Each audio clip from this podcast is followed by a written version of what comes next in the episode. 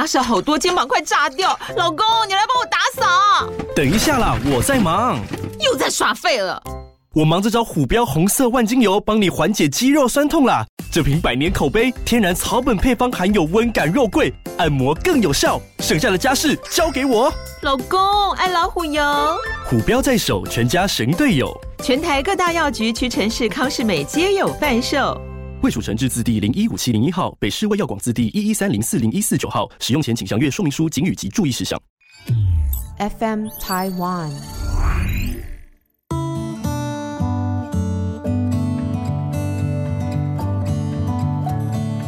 各位听众，大家好，欢迎收听《心理不用学》，我是陈永怡。你今天好吗？你现在好吗？自从我们蛮早及以前就有播出过，我跟大家分享我对于“活在当下”这个词汇的一些体会跟建议。从那时候到现在呢，我们陆陆续续的都有接到许多听众朋友们的回馈，所以我在这边呢，想说再把它做一点点的转换或者是提醒，让大家在做这个练习的时候可以有不同的一些体验，小小的改变而已。嗯，记得那个时候是跟大家说，我们可以在我们找到适合我们的时间跟环境。时间上面来讲，不到一分钟，好，我们就可以想一想，此时此刻在我们生命当中，我们认为重要的人事物，是不是都在他们所该在的地方？那个时候想到的是一个。截图的概念嘛，好，就是说我现在想到我的家庭、我的工作、我的人际关系，跟甚至说，呃，我现在即将要处理的一些活动啊，好，或者是任何我在意的事情。那这截图的概念呢，今天其实特别想要给大家一个不同的体验方式的呢，是说让我们提醒一下，我们很容易，好，我们的。大脑，我们的意志啊，很容易就被一些呃困扰我们的东西，或当下比较明显的东西带着跑了。什么意思呢？就是说，哎，我今天想说，好，我现在接下来一分钟，好，坐在这边，就是要稍微。在我的目前的生活的环境当中来做一个截图，我就想到了我的工作。好，那想到工作呢，就不禁想到，哎呦，期中考的时候快到了，哎呀，我怎么还没有出考卷啊？哇，那接下来的时间有哪一段时间可以让我坐在电脑前面啊，好好的把考卷出出来呢？你看这样子不知不觉的，我已经被。接下来所要做的这件事情，有急迫性的事情带着跑了，我就没有再截图喽。我是在截图的过程当中被其中的某一个点带着跑了，所以我们在这个过程当中可以提醒自己的是，我们要去经验的是当下的感受。我现在想到我的工作啊，我是什么感觉？不需要是任何特定的事件，或是特定的人，好，或者是特定的时间点。就是说，我现在想到我的工作，嗯，我的感觉如何？我现在想到我的家庭里面有父母、兄弟姐妹，有儿女，那有亲戚，好，这些我想到这些。最近可以想到的人，或是特别关心的人的时候，就是这样子扫过，这样子带过去。然后呢，在这过程当中，稍微的体会一下，在我想到这些不同的生活当中的片段的时候，我的感受是如何？那这感受当然不一定是要正向的嘛。好，就是说啊，最近我觉得很可惜，有些什么事发生了，那就。经历它，接受它。好，那最近发生了一些什么事情？呃，是我觉得，哎呀，很悲伤，或者是很挫折、很惋惜。好，都 OK。那也有很多事情是让我们觉得很愉快、很幸运、很值得珍惜的，我们也都照单全收。那这个是在很多集之前跟大家分享活在当下的一种练习方式。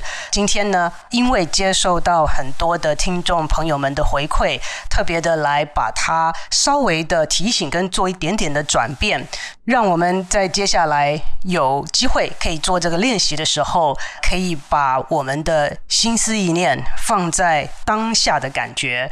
而有的时候我自己在做的时候，会觉得说：“哇，我我的脑筋怎么这么会跑？”好，真的不知不觉的就跑到了我很在意、很焦急，或者是带给我很多情绪的某个点上面。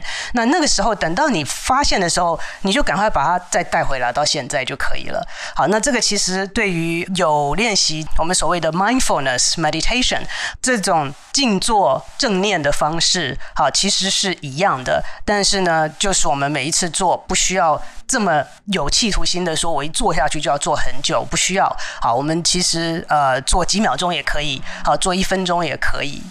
那接下来呢，在今天的节目当中，想要跟大家一起探讨、思考跟分享的一个议题呢，其实我是已经晚了，因为这个议题已经热烧了很久，就是我们最近好像走到哪里都会听到的 Chat GPT 这个议题呢。我自己已经想了蛮久的一段时间，那也读了一些相关的文章。我觉得对于这个人工智慧这整个议题，我想在之后有机会可以请 computer science 啊、资工系啊，好或者是其他呃相关的。领域的一些研究者来我们节目当中跟大家做更详尽的介绍跟讨论。今天呢，我会想说，就用我们最近常常听到的这个 Chat GPT 这一个点来开始一段对话，跟大家分享一下，就我对它的认识。对于心理学来讲，呃，以及我们一般来说，我们的生活啊、学习啊，跟人与人的相处当中，可能会造成哪些层面上面的影响？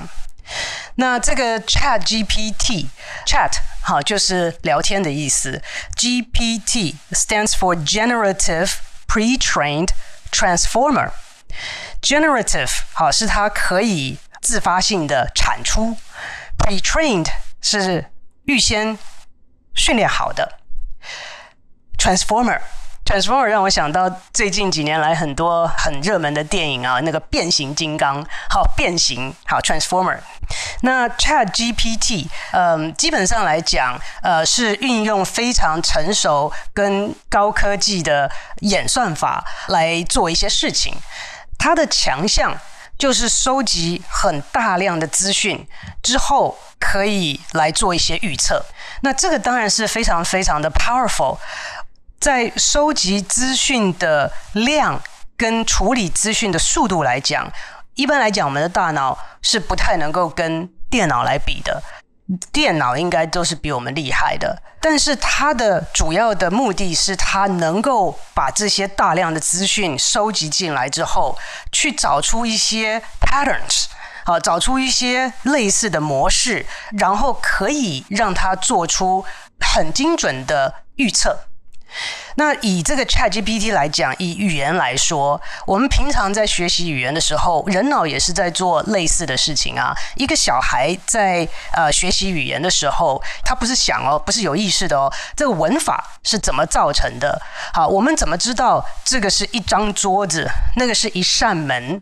好，那这个中文来讲，它这个单位。就是我们中文里面非常难学的一个东西。那在我们讲中文的小朋友这个环境里面，他怎么学到的？他就是受不断的根据他在环境当中听到的互动的一些经验，就吸取到了其中的一个 pattern。他会知道要怎么样使用这样子属于这个语言当中的文法。以 ChatGPT 来讲，我们把它讲成非常非常的简单的基层的来讲的话，如果我们把我们的节目啊放到这个 ChatGPT 里面给它分析之后，电脑今天看到这几个字，好说，各位听众大家好，他就会知道后面接的是我是陈永仪，好，甚至再截短一点。他说：“各位听众，他就会知道大家好，应该是后面接着的，所以他是 word for word，先是从一个字一个字的来预测后面一个字应该是什么，然后他可以把它串起来，一句话一句话，后面应该接哪句话？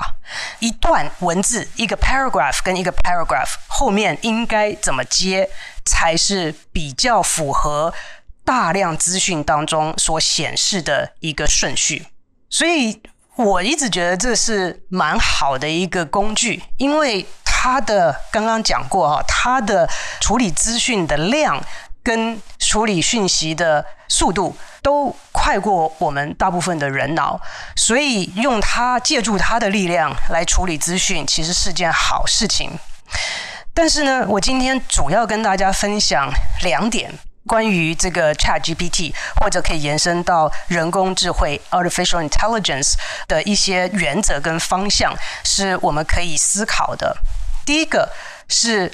Predictive value，好，就是它的预测性，它可以在处理大量资讯之后，得到一个结果，是精准度相当高的。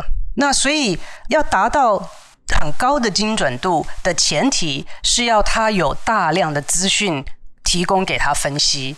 那所以。ChatGPT 或者是 AI 的演算法的一个很重要的前提，呃，或者是说什么样子的环境下是适合用 AI 或者是 ChatGPT 的呢？好，就是当我们的环境是稳定的，而且是可预测的环境之下，它可以达到很高的准确度。那这一点我觉得来讲是非常重要，环境的稳定度以及可预测性要高，要有大量的资讯提供给他分析。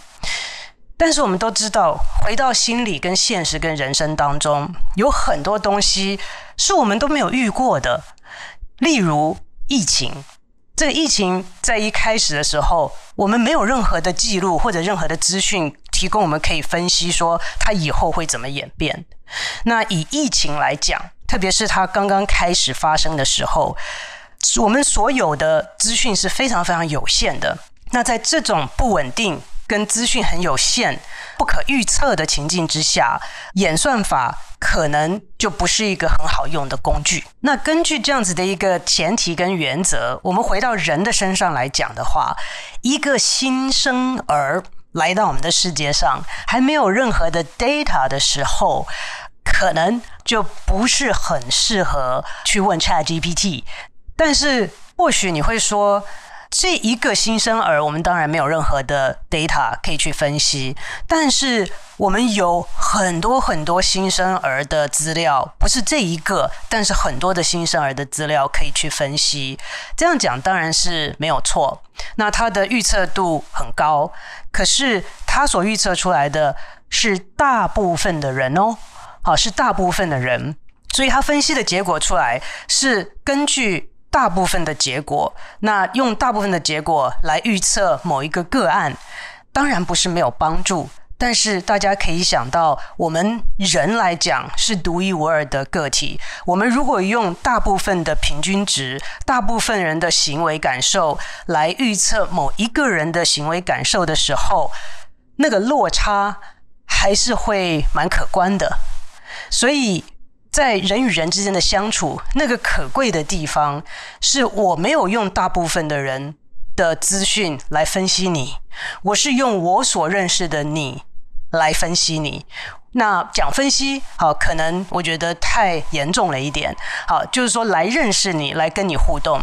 我们在跟家人、朋友相处的时候，其实是在认识独一无二的彼此，而不是用一个大部分的人。所产生的常模去做预测的，那是如果我们用心的话。如果这个人不是跟我很亲近的人，或者是我没有在用心的话，我可能用常模，一般人的常模去预测，还会比较更好一点。好，所以这个就是我所要提出的第二个点，就是常模跟大部分的人这个点，它不是没有用，它非常有用。但在某些情况下，它可能没那么好用，甚至于不适用。说到这边呢，我想要跟大家分享一位哲学家 Karl Popper，他曾经说过的一句话。他说：“就科学来讲，We do not seek highly probable theories, but explanations. That is to say, powerful and highly improbable theories.” 他说啊，我们其实不是只是要去找最可能的理论，而是要找一个解释。也就是说，我们要去找那些有可能是非常罕见，但是真实的理论跟解释。所以，我觉得这一句话给我的呃感触很多，因为我们在研究上面常常会去寻找的是平均值，是大部分的人的行为。大部分的人在这种情况下都会很悲伤，大部分的人在这种情况下都会很愤怒。但是，毕竟我们每一个人刚刚提到了是独一无二的个体，那其实就看你所要问的问题是什么，你所要回答的问题是什么。有的时候，真相是我们无法想象的，不是那个最可能的结果。所以，以人的处理方式来说，我们当然会学习到常模啊。如果今天我跟你出去的时候，你跟我讲说，呃，诶，我不喜欢吃面。那明天我跟你出去的时候，你还是说你不喜欢吃面。诶，几次之后，我大概就会下个结论说，呃，你可能不喜欢吃面。但是有没有可能有一天你今天心血来潮想要尝试呢？那我所要预测的是根据我过去跟你互动的结果。来尝试的，可是以人与人之间的互动，我可能会去 be open，我会去考虑这个可能性，是在不同的情境下、不同的心情，你可能会选择跟以前不一样的事物。所以人脑也是会去寻找常模，但是我们会 usually 好，希望说会去 be on the lookout for exceptions，好，例外。我们可能会容许有意外的可能，那这个跟 ChatGPT 好，或者是 AI 不太一样的地方。说到这个处理例外的能力呢，嗯，就让我想到很多人会问到说，人工智慧的发展会不会会取代很多人的工作？那我在跟学生讨论这个问题的时候呢，其实有些学生就在讲说，他们跟 ChatGPT 互动的在玩的时候啊，感觉上觉得 ChatGPT 好像心理师哦，嗯，我就笑，好，就是在想说，这个心理师是不是也是一个会被 ChatGPT 所取代的行业呢？嗯，但是我的想法呢，就是觉得这个关键啊，是在于这个处理例外的能力。我今天先不讲心理师，我讲另外一个例子，我想我们大家都有经验的，就是我们现在的车子。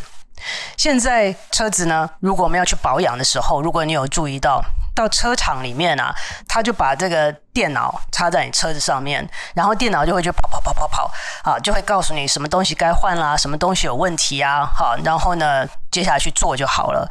那把电脑插在车子上，然后看着它的结果，再去做该做的事情，这个可能不需要很多的训练就可以做得到。他该换灯泡，我就去换灯泡，因为男的是在诊断嘛，好，诊诊断，那维修就是去做就好了。嗯，但是如果你今天的车子有那种大家都找不出来的问题，那电脑诊断的结果也都好好的，可是你开出去就是熄火，找不出原因，这个就是属于比较例外的案例。那这时候就会让我想到，如果说有一个。经验非常丰富的技师，他可能厉害到你什么都不用给他，你把引擎发动一下，他用耳朵一听，他就可以知道这个问题是出在哪里了。所以，这个有经验的技师在处理这个例外的事件当中，是比这个电脑要厉害，当然更比那些没有受训去使用电脑的技师更厉害。这个其实可以应用到很多很多的，嗯。领域包括医学，好，也许那种大部分的人常常得的一些疾病，那电脑可以被训练到可以做很精准的判断。但是呢，如果你得的是罕见的疾病，data 又不多啊，那又不是在长模以内，那这个时候如果靠电脑去做诊断、做判断的时候，可能就会有失误。所以这个可以在很多的领域当中都可以看得到这样子的可能性。我会觉得电脑，我们不要讲说是取代，它可能可以协助我们的地方是在肠膜内，大部分会发生的事情。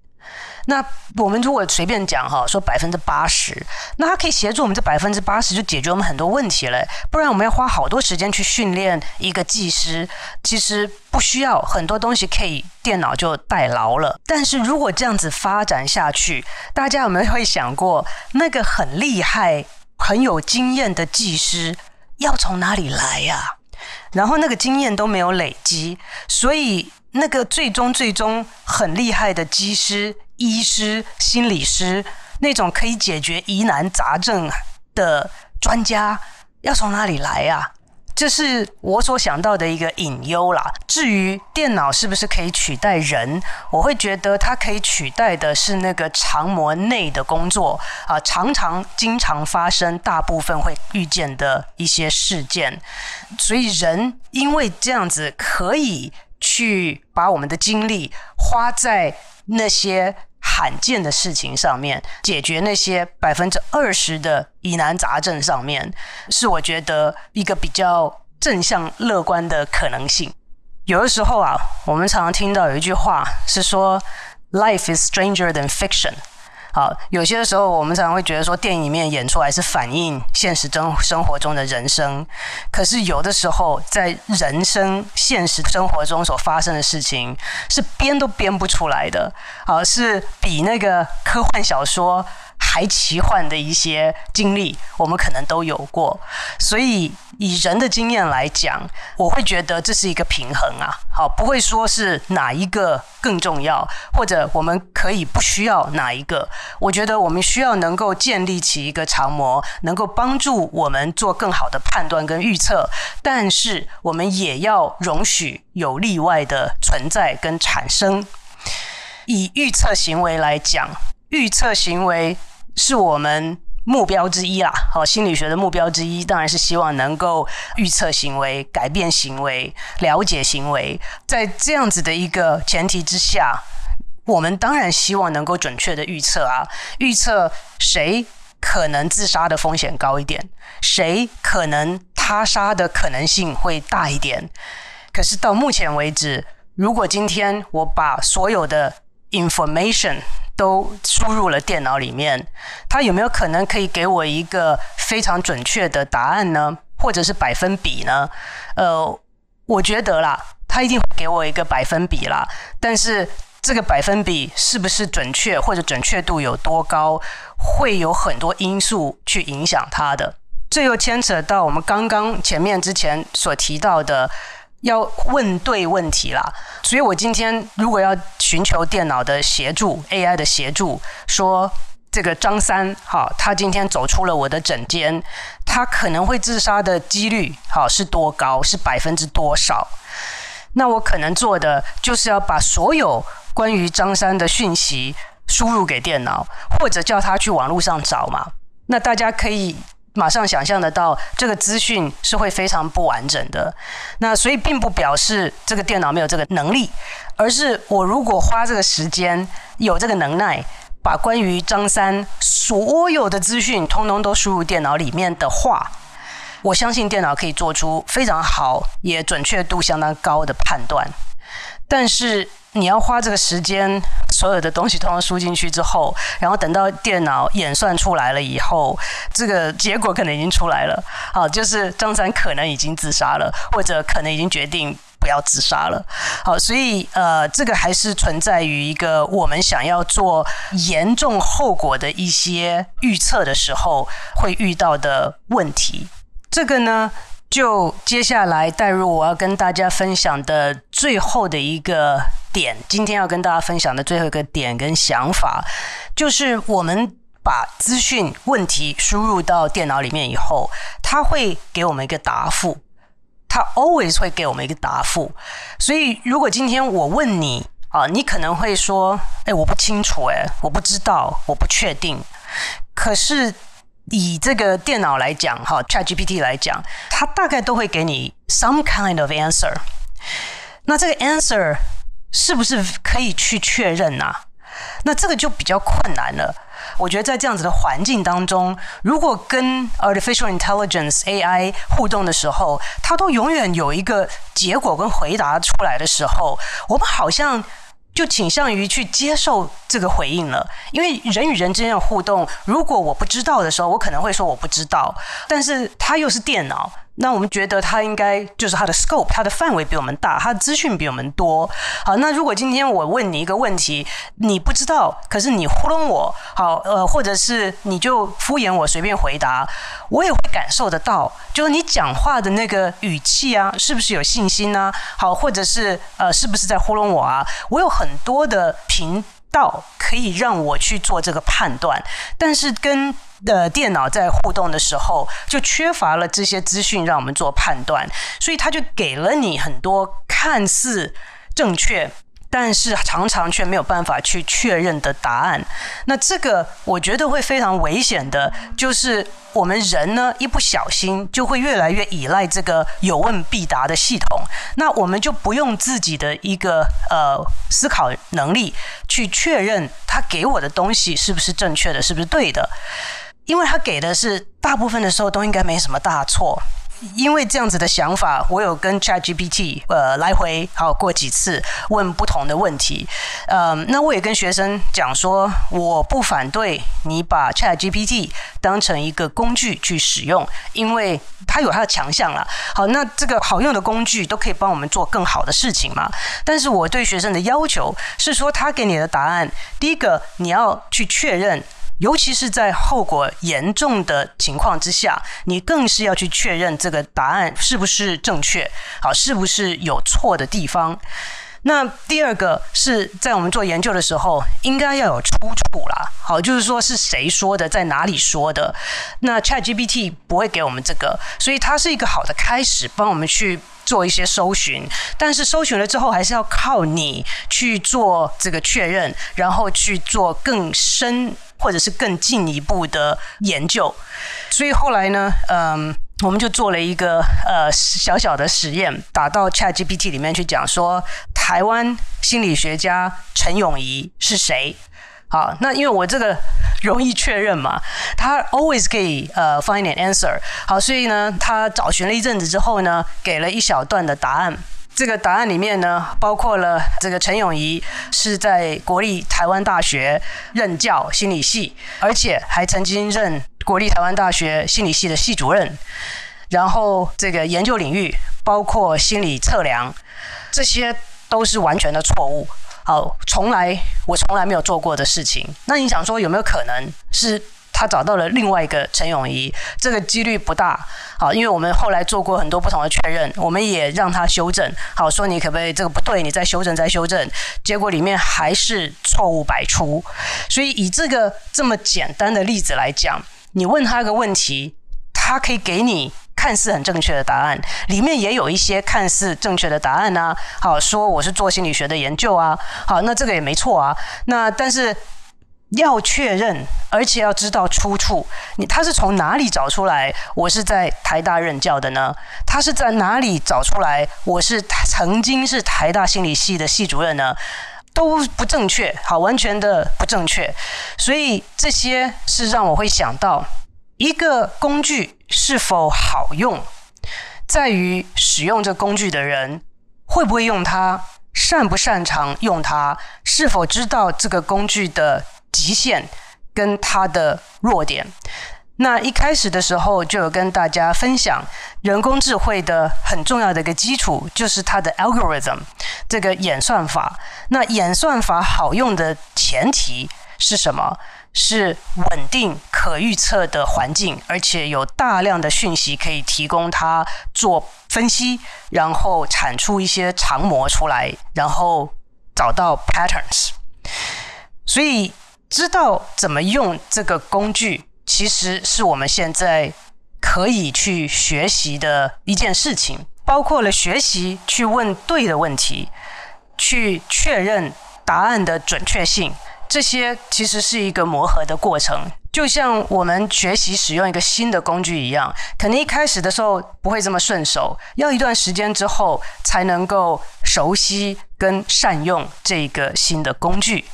那关于 AI 跟科技的发展呢、我还有很多的问题跟想法，还有在人与人之间的相处的应用上面。那除了 Chat GPT 之外，关于 AI 整个领域跟它如何的会影响我们人的行为、感受、互动、思考模式，我都有很多的问题，也有很多千奇百怪的想法。那我很期待在接下来的节目当中，有机会可以邀请到不同领域的专家来到我们的节目当中，针对这个议题有一些跨领域的对话。那今天呢，我们就暂时的聊到这边，非常谢谢大家的收听，我们下周再见。